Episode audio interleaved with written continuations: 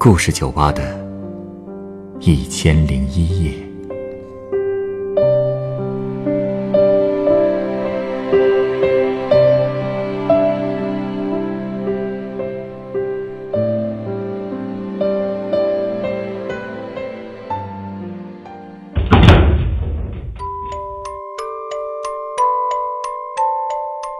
欢迎光临故事酒吧。今天来到酒吧的是一位热心公益的年轻人。不过，在帮助别人这件事上，他也曾经受到过伤害。之后又发生了什么事情，让他重拾了自己的初心呢？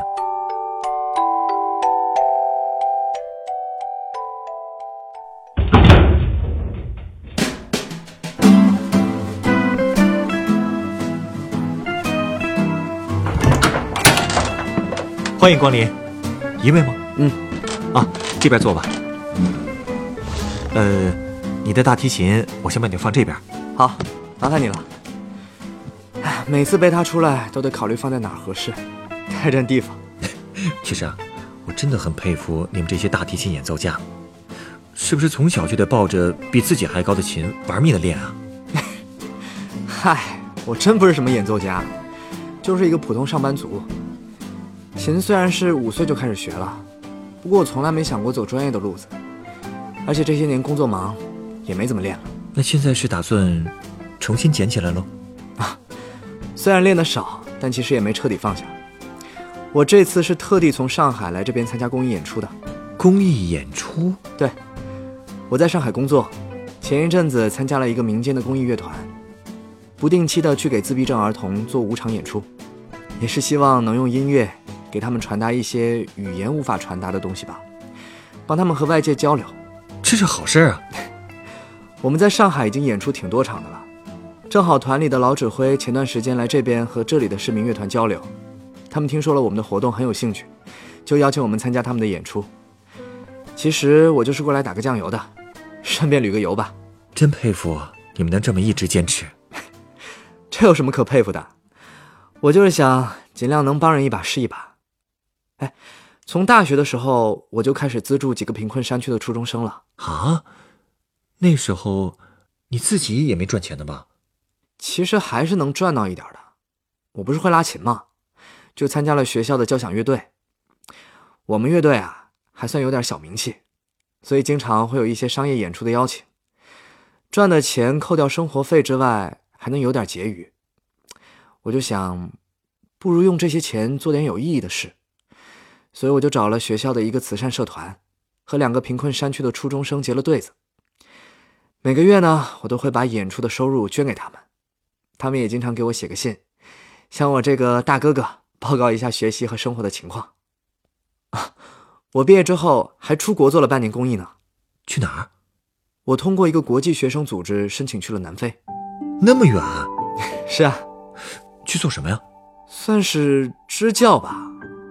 我在南非的一个小镇子里边待了半年，你不知道，那边的孩子真的太淳朴了，也太穷了。咱们说人穷，不都会说家徒四壁吗？可是那边好多人家连四壁都没有，有个四面漏风的棚子就算不错了。竟然这么惨啊！惨到你不去现场，根本想象不出来是什么样子。我第一次去学生家家访的时候，眼泪直接就下来了。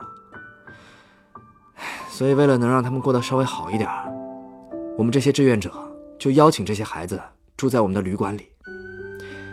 其实当时我们除了每个月的生活费之外，还会有一点补助，也不算多，唉，也算是我们唯一的收入了。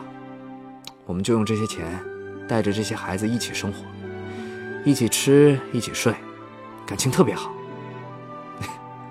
他们都叫我爸爸。唉，这也算是。某种意义上的喜当爹了吧？不过你们一旦走了，他们不又得回到过去那种生活了吗？也是治标不治本啊。我知道，但我总是想着，能让他们过一天好日子算一天吧。走的时候，我也特别舍不得他们。那些孩子一个个抱着我，哭得稀里哗啦的。幸好那个公益项目现在还在继续，还会转交我们一些孩子发过来的邮件。哎我跟你讲，我有好几个儿子女儿，现在都高中毕业，准备找工作了。是吗？嗯，还有一个学习特别好的儿子，想来中国念大学，我就帮他联系了我的母校。顺利的话，明年就会入学了，这也算是父子团圆吧。看起来你们的努力没白费啊！哎，那之前你资助的国内的两个孩子呢？现在也应该挺有出息的了吧？嗯，那些孩子中间出了点事。出什么事了？三年前，我外公得了重病，我外婆年纪大了，他们只有我妈一个女儿，我又是独生子，所以当时全家只能轮班照顾外公。我当时又正好是升职的关键时期，几乎每天都会加班到半夜，周末一有时间还要去医院照顾外公。后来，我外公病情恶化，进了 ICU，在里面住了一个多月。最后还是走了。外公刚走的时候，我们都还瞒着外婆，每天下班后还要装作什么事都没有的样子。所以那段时间，我都故意想让自己忙一点，有时候还会特意在公司留到凌晨两三点才回家。其实这都不是最要命的，最要命的是，我终于明白什么叫因病致贫了。你是说医药费？对我外公在 ICU 住了一个月，基本上我一年的工资都没了。说实话，我家储蓄真不多，我们家三代人都不擅长存钱，所以我外公那场大病，可以说几乎花光了我家的所有积蓄。还好不用卖房子，但家里的经济一下子就变得很紧张。那段时间，我连跟同事聚餐都不敢去了，加班也都自带盒饭，要么就是泡面。不过还好，我的同事们人都很好，他们也都没说什么，反而给我送了各种礼物，真是帮了大忙了。不过就在那个时候，我一直资助的那两个贫困生给我来了短信，问我什么时候把那个季度的援助款打过去。我当时想的是，他们已经大二了，差不多都到了我当时开始资助他们的年纪了，按说也该自立了，而且他们之前还告诉我。他们申请到了学校的助学贷款和助学金，所以我想，如果再打个工什么的，他们应该也能养活自己了。加上我家的事儿，也的确没有什么余力再帮他们了。所以啊，我给他们回了一条信息，告诉了他们我的事儿，希望他们可以学会自立。但没想到，信息刚发出去没多久。其中一个年纪小一点的孩子，竟然一个电话就打过来了，张口就是：“你这个人怎么那么没有诚信啊？我们还要付学费呢，你这样说不捐就不捐了，让我们怎么办？你还要不要脸？”他竟然能说出这种话，我当时都傻了。但我还安慰自己说，可能是他们只看到了短信的前半部分，没看到我家出的事儿才会这么横。我就在电话里把我的情况又说了一下，谁知道才说了一半。他竟然特别不耐烦地打断我说：“你别废话了，不就是死了个外公吗？他那么大年纪也活够本了，但我怎么办？你让我一个学生到哪找钱去？这说的还是人话吗？可我竟然还想跟他讲道理呢。我说助学贷款是可以负担学费的，学校的助学金应该也是可以负担一部分生活费，他们也可以申请勤工俭学。可没想到他竟然火了，说什么？”你别整那些有的没的了，你就说还给不给钱吧。我说给不了了，他就直接把电话挂了。这种人，就算读完了大学，到了社会上也是个祸害。是啊，而且我本以为事情就到此为止了，谁知道接下来发生的事情，真的让我傻眼了。又怎么了？一个星期之后，一天早上，我刚到公司楼下，还没走到电梯间。突然从大门旁边窜出来一个穿得破破烂烂的中年妇女，拉着我就开始吼，说：“你这个人咋就这么不负责任？怎么能说不给钱就不给钱了？你让我们大牛和小宝怎么活啊？你这人还有没有良心啊？两个大学生呢，你这人怎么这么坏呀？竟然还直接找上门了！你知道当时我有多尴尬吗？正好是上班高峰，所有人都在看我，我就想先把他拉到大厅旁边。”起码别堵着门啊！谁知道刚一碰他，他就开始嚎，说：“你干什么动手动脚的呀？别拉拉扯扯的，简直是个泼妇！我当时简直就要当场给他跪下了。幸好一个同事带着保安过来了，他笑呵呵的跟那个女人说：“我们现在有一个涉及国家机密的大项目要谈，如果再拉住他不放，那您就得承担后果，要么赔钱，要么坐牢。”这话还真把那个女的给吓住了，我也总算得救了。这种人，你们就应该去报警。这么恩将仇报，还是人吗？哎，我不想把事情闹大呀。回办公室以后，我先去找老板道歉，跟他说，要不我干脆休个假，或者出差避一避算了，别给公司添麻烦。可老板却让我照常上班，还跟我说，一个人不需要为做正确的事情道歉。后来也不知道老板是怎么处理的，反正在那之后，我再也没有受到过他们的骚扰。还是你们老板给力啊！是啊，而且也多亏那个同事帮我解围，所以后来我特地请她吃了一顿饭，地方让她选。她是那种很时尚的姑娘，我本来以为她会选一些比较时髦的牛排店或者日料店，但没想到她竟然带我去了市中心的花园饭店。那家店不够时髦啊？你不知道，花园饭店算是那种老牌的高级酒店吧？一般也只有我爸妈那一辈才去，但他说他喜欢那个建筑。吃饭的时候，我把事情的前因后果跟他说了，我还跟他抱怨，明明是帮助别人的事儿，怎么到头来自己会这么狼狈？难道真是做多错多？这年头，是不是还是自扫门前雪最好？他听完之后也没说什么，而是问我一会儿有没有空。说想带我去个地方，他想带你去哪儿啊？他打车带我去了一座公寓楼，看上去也有些年头了，建在街角，也不怎么显眼。走进去以后是个大厅，里面竟然全是人，而且都是外国人。还有一个外国导游正在用德语给大家讲解，手里还拿着一张老照片。我凑过去一看，照片上是个年轻的外国小伙，还挺帅。我就问同事。这以前难道是住过什么德国的明星吗？他说，照片上的人其实是这栋楼的设计师，也是他最喜欢的设计师。大厅的地面上刻着 A L 两个字母，就是那个设计师名字的缩写。那个设计师是巴黎出生的，但他却自称是个上海人，还给自己起了一个中文名字叫赖安。他那个赖子啊，就是上面一个来去的来，下面一个贝壳的贝字。哦，这个字还挺少见的。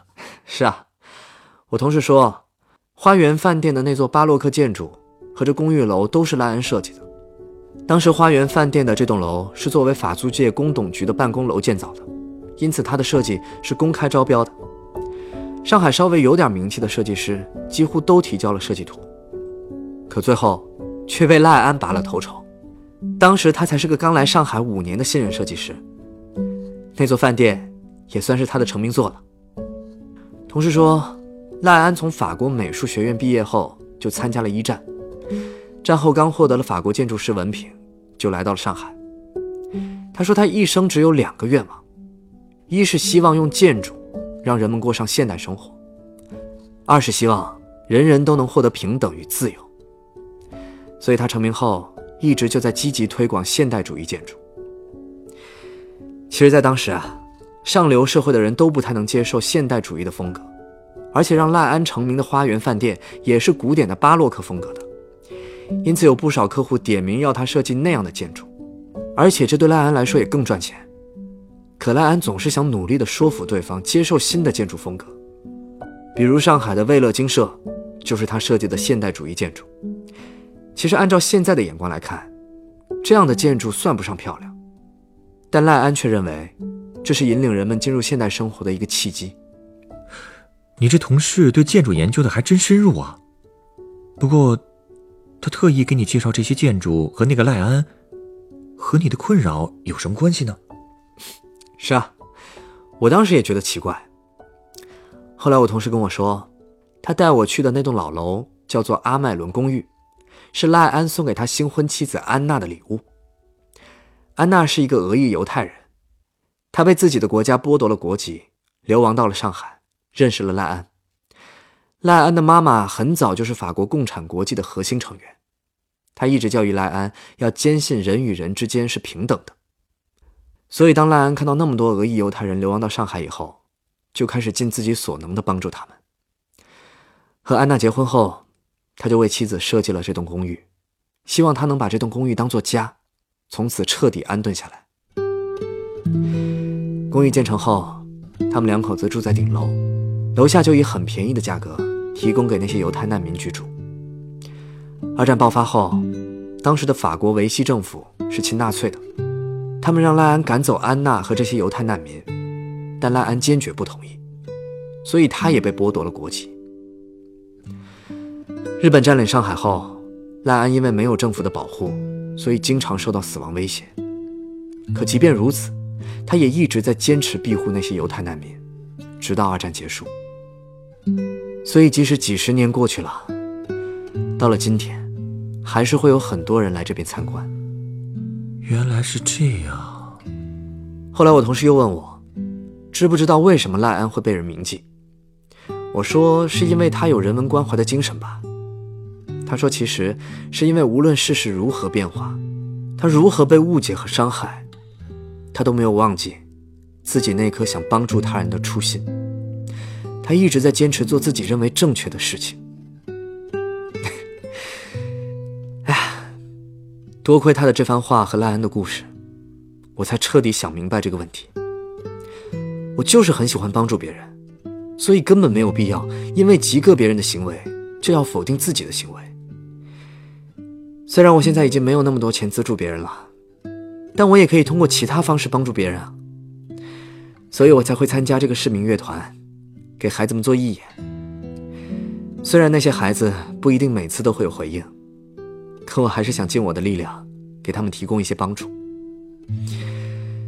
总之，我决定了，以后无论再遇到什么奇葩的人和事，我自己决定的路，一定会继续走下去的。值得吗？我觉得值得就值得。好，我想送你一杯鸡尾酒，你稍等。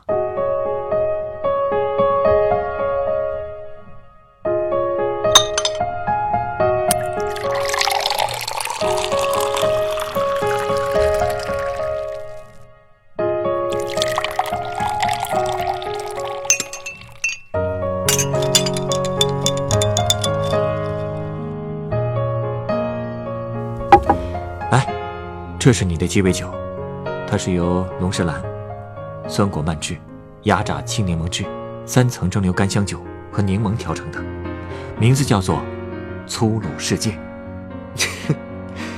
你是在说我资助的那两个学生？不全是啊，很多人都说我是个乐观的人，但我其实很明白，这个世界并不完美，好人甚至不会立刻就有好报。从某种意义上来说。这个世界是粗鲁的，也不为过，所以我才会问你，在这样的世界，保持那一颗初心，值不值得？这些我当然知道。其实我也没想做什么名垂青史的英雄，就是觉得帮助别人很快乐。虽说有时候也会寒心吧，但是人活一世，总得做点有意义的事。为别人做点事，总比只为自己谋利要有意义吧。所以。我才要感谢你，感谢我什么呀？就是因为像你这样的人还有很多，所以才让我对这个世界依然乐观。是你们让我相信，世界即便是粗鲁的，可依然值得让人对他温柔以待。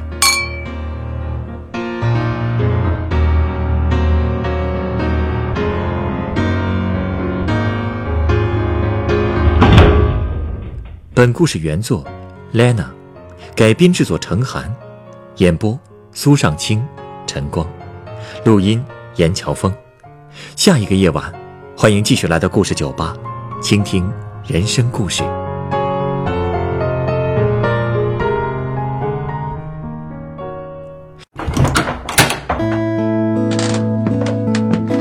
大家好，我是故事酒吧的调酒师陈光。故事酒吧是一个分享真实人生故事的地方，如果您有想分享的故事，如果您愿意将它做成广播节目，在故事酒吧中由专业演播人员演绎出来，我们欢迎您的投稿。投稿故事有真实基础即可，可以虚构一些细节，字数在四千至一万字，记叙文体，文笔无需华丽，只求通顺质朴。我们非常欢迎积极、阳光、正能量的故事。稿件由制作人审核后，是否采纳会及时通过邮件通知您。所有的稿件被采纳的投稿人都将获得高清版本的节目成品 MP3 作为纪念。如果您在北京，也有机会来录音机房观摩现场录音。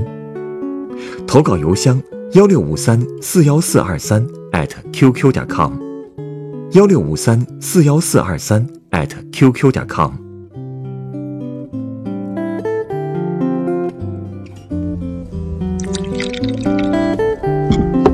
你有故事，我有酒，很期待在我们的故事酒吧里听到你的故事。